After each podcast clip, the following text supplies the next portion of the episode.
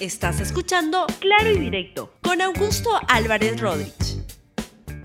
Muy buenos días, bienvenidos a Claro y Directo, un programa de LR. Hoy el programa se llama Golpista Betsy a la reja, porque eso es lo que decidió ayer el juez a César San Martín porque la señora estaba haciendo algunos problemillas que justifica, me parece plenamente, que se le detenga y que cumpla el proceso de 18 meses eh, en, prisión preventiva, a diferencia de los otros procesados como los exministros Huerta del Interior y Sánchez de eh, que sí estaban colaborando con la justicia, asistiendo a, a las citaciones. La señora Betsy Chávez había demostrado que, la verdad, quiso escaparse, escondía pruebas, hacía lo que le da la gana, ahora va a hacer lo que le da la gana en su celda en Santa Mónica. Veamos cómo fue el proceso de la captura con un incidente lamentable en el cual habían unos periodistas de eh, RPP, Exitosa, La República y Canal N, y entonces ocurrió este acto que lo registró a Radio 1 de Tacna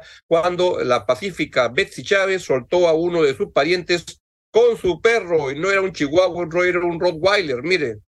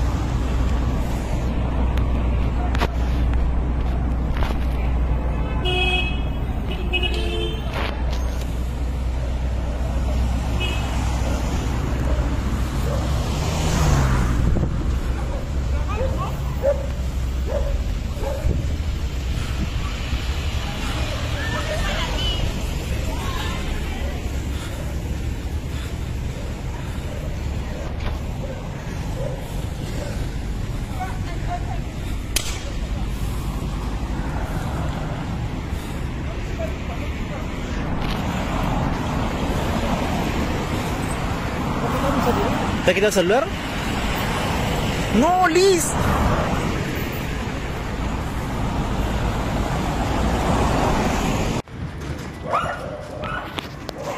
¡Ay! Oiga, ¿qué le pasa? Oiga.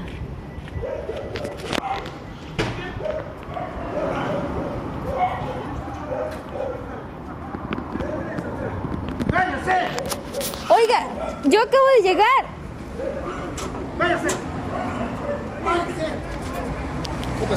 Me está amenazando con lanzarme el perro.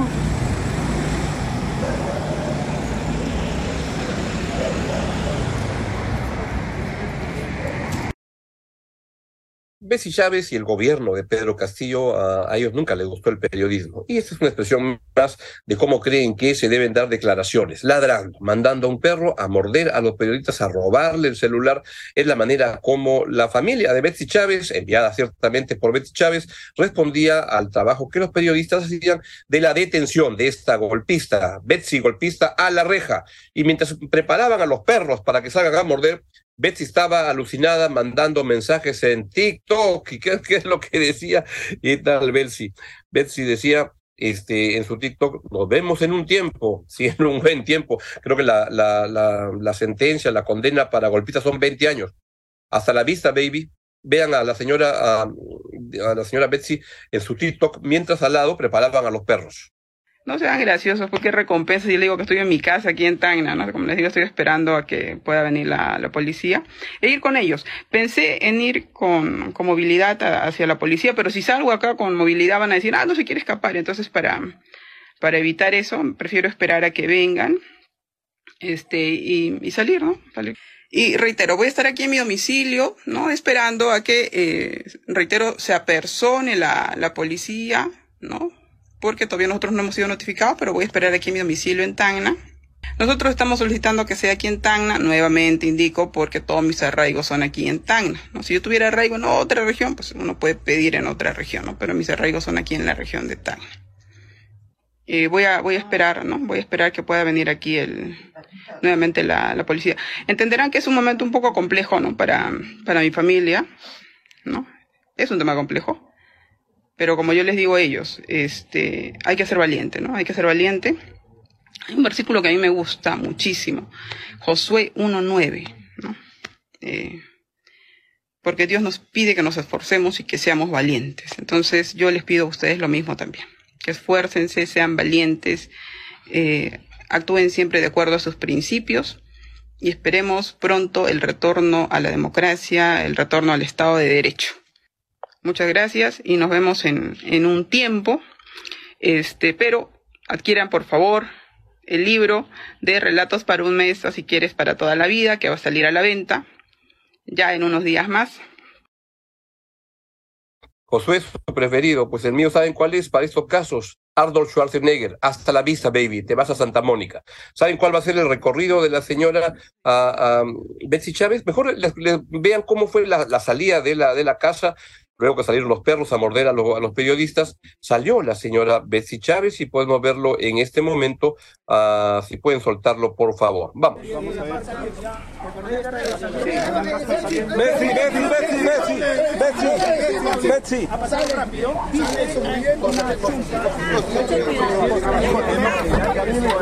Vamos a ver. Betsy, Betsy, Betsy, Betsy, Betsy. Ha pasado rápido.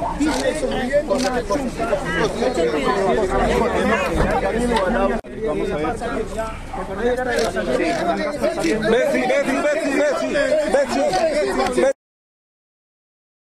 Bien, la señora Betsy Chávez este, quería quedarse en Tacna. No, no, no se va a poder, lamentablemente, lindo sitio Tacna, pero la ruta de, de, Betsy es que no va a venir en avión comercial como se había previsto, va a venir en un avión de la Policía Nacional. Y la ruta es la Policía Nacional, lo pone a disposición del Juzgado Supremo de Investigación Preparatoria a cargo del juez Juan Carlos Checley en Palacio de Justicia. Del aeropuerto va para allá. Luego, el magistrado puede disponer que el médico del Poder Judicial realice un chequeo médico para constatar el estado de salud en el que recibe a la investigada. Se ve, este, la señora ah, Chávez se le ve de salud bien, pero tiene que ser revisada. El problema yo creo que es un estado alterado, que desde que estuvo como premier y él como ministra, la verdad que reflejaba una inestabilidad este, mental bastante, bastante profunda, donde hablaba tonterías, parecía una persona alucinada en hacer su revolución. Y miren, una, una persona que al comienzo, cuando empezó el gobierno, pintaba bien, como una persona que se distinguía, hasta se peleaba un poco con Vladimir Cerrón, y luego acabó como una Juana de Arco de la, de, la, de la revolución absurda e idiota de Pedro Castillo. De ahí, entonces, el magistrado Checle convoca una audiencia de control de identidad para recabar los datos personales de la investigada, la señora Chávez, y le hace conocer sus derechos que le asisten. Esa diligencia es breve nada más, no más de media hora, y cuenta con la participación de las partes procesales, fiscalía, imputado y su abogado, y el juez que dirige la audiencia. Luego el juez supremo, mediante un oficio, la pone a disposición del el INPE para que evalúe en qué penal cumplirá la medida de prisión preventiva y el INPE por lo general envía a los detenidos a una carceleta enviada en el penal de Ancón. Pero esto creo que es en general, hay que ver si es que la señora Chávez, por ser mujer, va al penal de Santa Mónica, porque no estoy seguro que en el de Ancón hay mujeres, aunque ahora que no, no, mayormente desconozco de dónde mandan a la gente a la, a la cárcel, va a disculparme la, audiencia. Pero este, eso es lo que le es la ruta de Betsy Chávez, y Betsy Chávez está, es evidente que fue, que participó en el golpe de Estado. Vean el video donde está Betsy Chávez dirigiendo, entrando al Salón Dorado y moviendo todas las cosas para que Pedrito Castillo mandara su discurso golpista. Premier en las cámaras de seguridad de Palacio de Gobierno. Dejó su oficina, cruzó la PCM y fue en busca del presidente. Son las 9 y 57 de la mañana. Junto a ella aparece su edecán. Ambas cruzan el Salón Dorado y permanecen frente a una de las puertas que conduce al despacho presidencial. Su visita no estaba prevista por el personal de seguridad. La espera desespera a la ex premier, por lo que insiste, toca la puerta para ser atendida. La puerta se abre y ella, afectuosamente, se despide con beso y abrazo de su edecán. Su custodia termina en ese punto. Betsy Chávez ingresa sola, sin vigilancia, Aquí consulté con mi asesor penitenciario y me dice que podría ir a los penales de Santa Mónica o de Fátima, que es uno que está un poco más allá, manejado por el ejército. le agradezco a mi asesor penitenciario para estos temas. Y ese video refleja claramente que la señora Betsy Chávez participaba en el golpe. ¿Quieren más? quieren más, vean este gran video que fue el que grabó, uh, se, grabó justamente en los momentos previos a que dé su mensaje golpista Pedro Castillo, y ahí van a ver a, este, a Pedro Castillo y a Betsy Chávez que son un poco como el Bonnie and Clyde contra la, la, la, la, democracia, porque eran unos asaltantes de la democracia. Y vean cómo en ese video es evidente que la señora Betsy Chávez es cómplice principal, socia del golpe, y por eso golpista Betsy va a la reja. Véanlo. Avísame. ¿Estamos bien? ¿Estamos bien? No creo que salga mucho el micro, pero lo voy a direccionar. Voy a probar. Una palabrita para... 1, 2, 3, 4, 5, 6. Escúchame. 1, 2, 3. Perfecto. ¿Queda? Avisa que es este... Hay que estar atento. Pues mira, ven, ven. Tiene que avisar que es un mensaje a la nación. Uh -huh. Que lo diga ella. Ya. Es, es, es, que avisar que es un mensaje a la nación. Sí. Ya. Nación. Uh -huh. Que lo diga ella. Ya. Es, es, que que es un mensaje a la nación. Sí. Ya. Sí.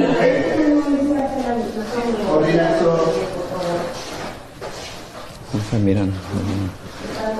No, no se puede grabar. No se, no se puede grabar. Esta función Ya, no se puede grabar amiga. Transmisión libre de la orden.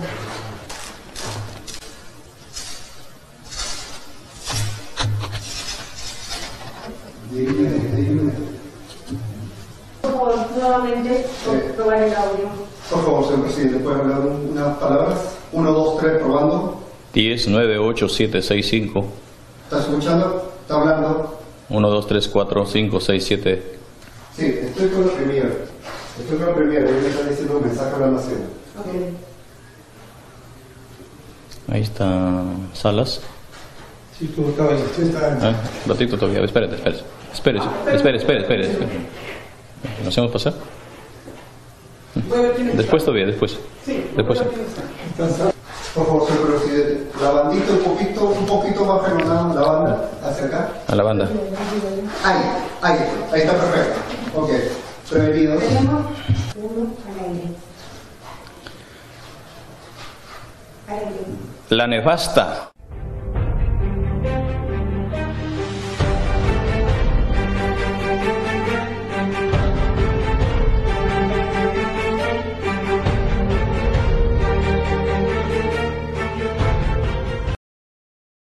Es evidente que la señora Betsy Chávez, como premier y como muy cercana a Pedro Castillo, estaba metida en el golpe, ¿no? Ahí se ven las coordinaciones y ven el, estilo de Pedro Castillo de manejar su, discurso.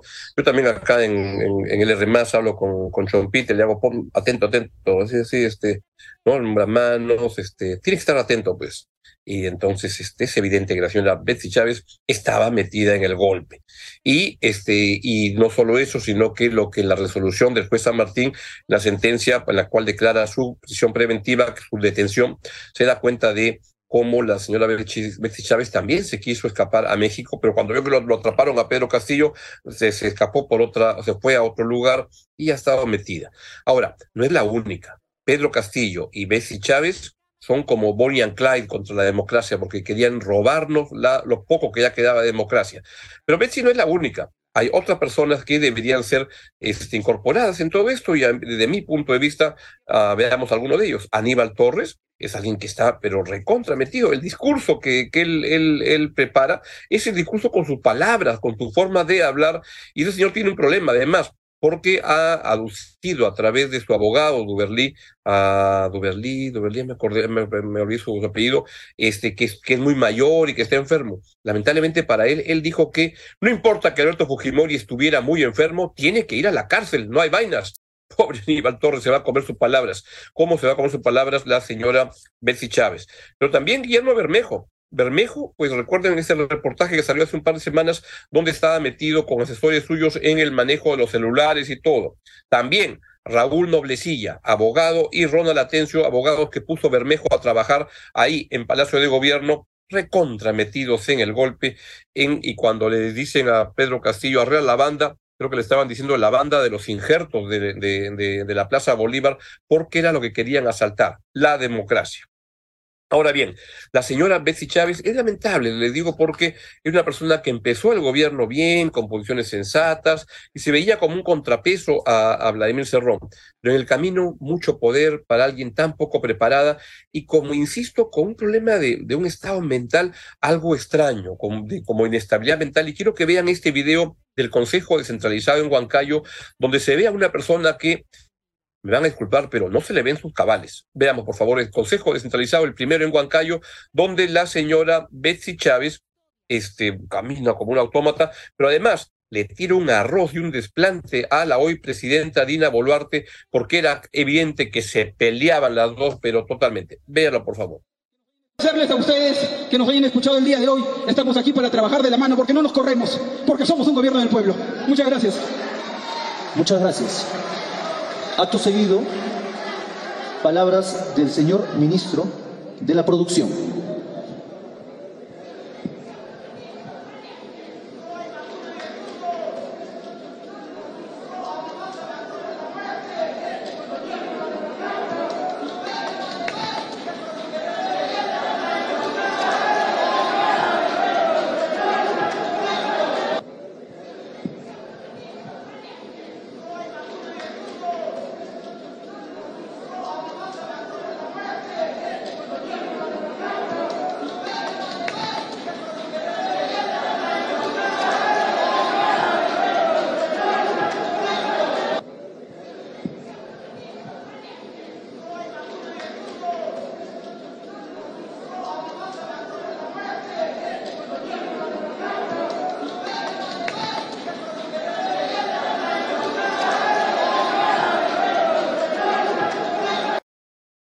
Como ven ahí, la señora Betsy Chávez abrazó a los ministros, al señor que arregla los micros, al que sirve el jugo, al que cuida la puerta. Ya Dina Boluarte, nada, la dejó ahí mirando cómo daba, repartía abrazos a diestra y siniestra, menos a Dina Boluarte, con quien se llevaba a las patadas, la señora este, Betsy Chávez. Pobre Betsy Chávez, la verdad. Va, va, a pasarse buen tiempo en la, en, la, en la cárcel, pero es lo que corresponde. La democracia es algo importante y gente que quiso jugar a ser golpista pues merece ir ahí porque sirva como ejemplo para que nadie más intente hacer golpe de Estado en el Perú, incluyendo gente que pudo ser valiosa para el país. Ahí ven, justamente va avanzando, va avanzando, se saluda con todos, el señor que arregla los micros, el que sirve los jugos, que sirve la mesa, abraza al primero ahí, Aníbal Torres, tremendo apapacho, luego a este señor que creo que era ministro, no me acuerdo, este otro abrazo, y ahí va a pasar, pasa donde Dina Boluarte y Dina, Dina, Dina, en fin. Vamos entonces ahora a otra cosa. En este contexto, ayer leí un editorial del diario El, el País, que, que, es un diario importante, referencia, pero de mi punto de vista bien equivocado, porque su editorial se llama Dina Boluarte se atornilla al poder. Y esto es interesante, es un, este, el país es un buen diario, pero creo que cuando tiene cobertura sobre el Perú, la verdad que es bien, bien débil, bien sesgado, digamos, a la bala, a lo que creen que son gobiernos de izquierda, y para el país Pedro Castillo es un presidente de izquierda, muy equivocados, y ahí defienden todo lo que haga este Petro, todo lo que haga este Pedro Castillo, Boric, Lula sobre todo, pero es un editorial muy equivocado, pero el tema importante es que plantea que Dina Boluarte se atornilla al poder y este lleno de loas y, y, y cosas de mi punto de vista bastante erradas. Pero lo importante acá es que esto viene a cuento porque otra vez se ha vuelto a poner de, de, en, el, el tapete el tema de hasta cuándo debe durar esto. ¿Hacemos adelanto electoral o no? ¿Esto va a durar hasta el año 2026 o no? El país pues este, dice que este, Dina Boluarte, a pesar que tiene baja aprobación, etcétera, se aferra al poder. La verdad que no, en ninguna parte del electoral reconoce que Dina Boluarte es la presidenta que llegó por la sucesión constitucional correcta porque Pedro Castillo fue un golpista. De eso se olvidan. Pero en este contexto, Keiko Fujimori el domingo le metió el carro a, Dina Boluarte y habló sobre este de, del tema de que Dina, primero dijo, dijo Dina Boluarte, me quedo hasta el año 2026. Y Keiko le dijo soberbia. Escúchela, por favor. Fuerza Popular podría nuevamente insistir en un proyecto de adelanto? Podría, por supuesto. ¿Lo tienen en mente? Eh, es algo que está latente y que no se ha archivado por completo. Entonces, es un proyecto de ley que se puede debatir en cualquier momento. ¿Y de, qué, así... de, qué, dependería que eh, impulsaran ese proyecto de adelanto de elecciones? ¿Al 24 o al 25 eventualmente? Yo, creo que finalmente lo que va a llevar a cabo eh, un debate de esa naturaleza es la voluntad política de los demás grupos políticos. Que eso en este momento no lo vemos. Bueno, y ayer la verdad que Dina Boluarte tuvo una muy buena jugada cuando le devolvió la pelota, un pelotazo a Keiko Fujimori y le dijo, a ver, mamita, haz tú pues el adelanto, si yo he mandado dos proyectos y tú en el Congreso no los apruebas. Escuche a Dina Boluarte lo que dijo cuando le devuelve el tema del adelanto a Keiko Fujimori el Congreso lo tiene allí, ¿no? Y si la señora Fujimori ha salido con esto, entonces yo le sugiero que su bancada lo vuelva a plantear, porque nosotros como Ejecutivo ya hemos planteado dos veces y ahí quedó. Entonces, que Fuerza Popular sea quien plantee nuevamente el adelanto de elecciones, la correlación de fuerzas políticas en el Congreso que sumen a esa inquietud y nosotros alegremente estaremos al día siguiente de aprobarse en el Congreso el adelanto de elecciones, estaremos convocando a elecciones generales. Bien ahí, Dongo le dio a Borondongo, Borondongo le dio a Bernabé, ahí le dio a Muchilanga. Así están las cosas. El adelanto, ninguno de ellos quiere. Dina Boluarte quiere quedarse hasta el 2026. La bancada de Keiko Fujimori se quiere recontra quedar hasta el 2026. Todos los congresistas de derecha, izquierda, se quieren atornillar, como dice el país, este, a, a, los cargos. Nadie se quiere ir. Quieren jugar al amago, al, al, al, al amago, a la finta de que quieren adelanto ochenta y tantos por ciento, no, 85 por ciento de los peruanos queremos un adelanto electoral, porque queremos eh, autoridades bien establecidas, con legitimidad, son constitucionales, de eso no hay la menor duda, son constitucionales, pero lo que ocurre es que hay una debilidad de representación y debemos tener, creo, nuevas autoridades para poder empezar de nuevo este, con autoridades con, con capacidad de representación de la gente. Esto se ha perdido y ojalá se pueda recuperar. La única manera es ir a un adelanto electoral. Distinto es qué nos puede traer un adelanto electoral. Nos puede traer más de lo mismo, más de lo mismo que vemos ahora ¿O acaso puede ser peor? Siempre puede ser peor. Así vamos. Y por último, dos temas que no quería dejar de, tocar el día de hoy. Hoy se va a votar en el Congreso de la República una acusación constitucional contra la fiscal suprema Zoraida Ábalos. Desde mi punto de vista, esto constituye un atropello a la institucionalidad y que corresponde a un pacto que hay entre el Congreso de la República que quiere controlar el Ministerio Público y lamentablemente desde dentro del Ministerio Público, donde hay una fiscal de la Nación como Patricia Benavides, que quiere, ha pactado con el Congreso para quedarse hasta el año 2027, para sacar a la gente que le pueda hacer hostil, como la señora Zoraida Dávalos, y avanzar en esa dirección. Y la razón por la cual la están acusando es una tremenda, este, no tiene sustento, porque lo que le dicen es que Zoraida Dávalos no decidió, a, este, decidió abrir investigación y suspenderla en el momento a Pedro Castillo hasta que acabe su mandato constitucional.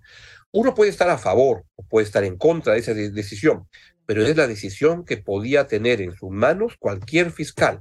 Y lo que está haciendo el Congreso con la votación que quiere realizar el día de hoy, es decir, los fiscales y los jueces van a votar y decidir como yo quiera o los voto es un presidente nefasto y en este caso incluso se comenta, y lo ha comentado, parece la, la, la, señora Ábalos, se está negociando en el Congreso para que se salve a los niños de Acción Popular, los rateros esos que están en el Congreso, para que no se les abra investigación a cambio de que voten contra a Zoraida Ábalos. Así estamos. ¿Qué habrá dicho, qué diría Gonzalo Ortiz Ceballos que fundó y creó el Ministerio Público hace 40 años, en el año 80, 81, con lo que estamos viendo hoy día con este despelote que ocurre en el Ministerio Público es una institución que requiere ponerse adelante, requiere ser reformada para que no sea, me disculparán la palabra, la posibilidad que es hoy día, porque ahí simplemente se ha infiltrado políticamente con intereses subalternos que apuntan en otra dirección, no en la dirección de hacer justicia. Ahí se hace política. Incluso en el Congreso, por ejemplo, me sorprende mucho que una ex fiscal de la Nación como Gladys Echaíz quiera votar y diga que va a votar en contra de este, este Zoraida Ábalos porque no le abrió investigación a Pedro Castillo cuando ella no le abrió investigación a Alan García.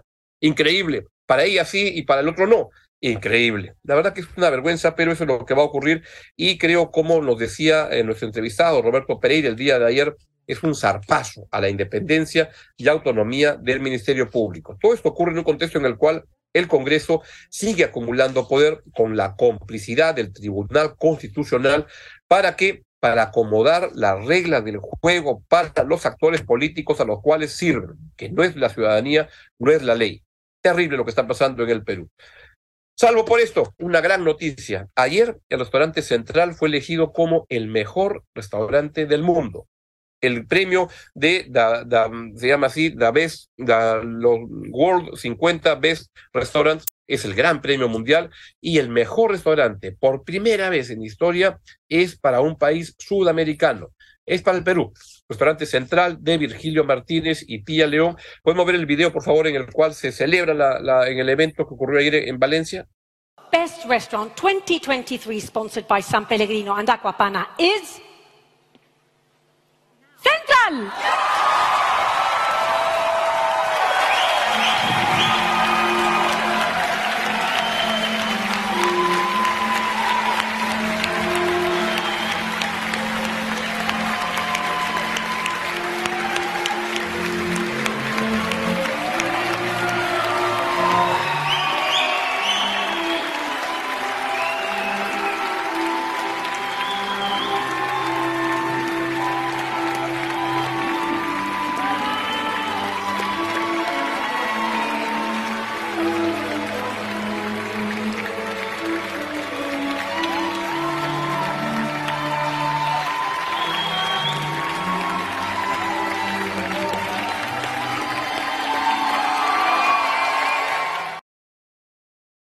Este tremendo éxito es parte de un proceso que empezó hace mucho tiempo, quizá tres décadas o algo así, o más, cuatro décadas, que tiene que ver con el gran trabajo que hizo este Bernardo Rocarrey, gran promotor de la, de la, de la gastronomía peruana, entre muchas otras cosas, del periodismo, de, de las publicaciones, del arte, y mucha gente, Rosita Ríos, y, hizo, y luego Gastón Acurio, que hizo un gran trabajo y en, en, en poner en valor la marca del Perú, en darnos cuenta que teníamos un gran producto en el cual podíamos ser competitivos y la que la cocina peruana este, podía ser muy competitiva a nivel mundial. Este premio es primera vez que un restaurante de América Latina entra al número uno de los restaurantes en el mundo. Es muy, muy importante. Pone al Perú en, ya estaba, pero ahora lo pone en la primera, en la primera línea y es un proceso que Virgilio Martínez y Pía León tienen un gran restaurante, restaurante que es un restaurante caro, no es un restaurante para, para, para comer, es de élite.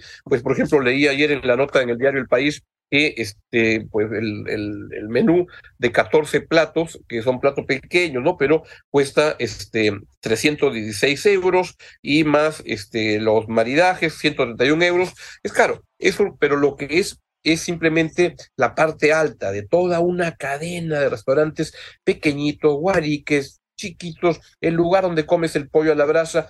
En el Perú se come muy bien y nuestra comida y nuestra cocina está en la vanguardia mundial hoy en día. Así es que que viva el Perú y que viva toda la cadena de personas, cocineros que han trabajado desde hace tantos años para que ocurra esto y que se retenga el, el, puesto para el próximo año. Y a ver, porque además están Maido en el número 6, Maita en el número 47. Espectacular. Y entonces nos vamos, les aviso, a, por favor, Chompita, que ya están llegando las butifarras de, de, de Central para todo el equipo del Switcher y nos vemos este, mañana aquí en Claro y Directo y mientras lo dejo con la excelente programación de LR. Adiós, chao, chao. Gracias por escuchar Claro y Directo con Augusto Álvarez Rodríguez. Suscríbete para que disfrutes más contenidos.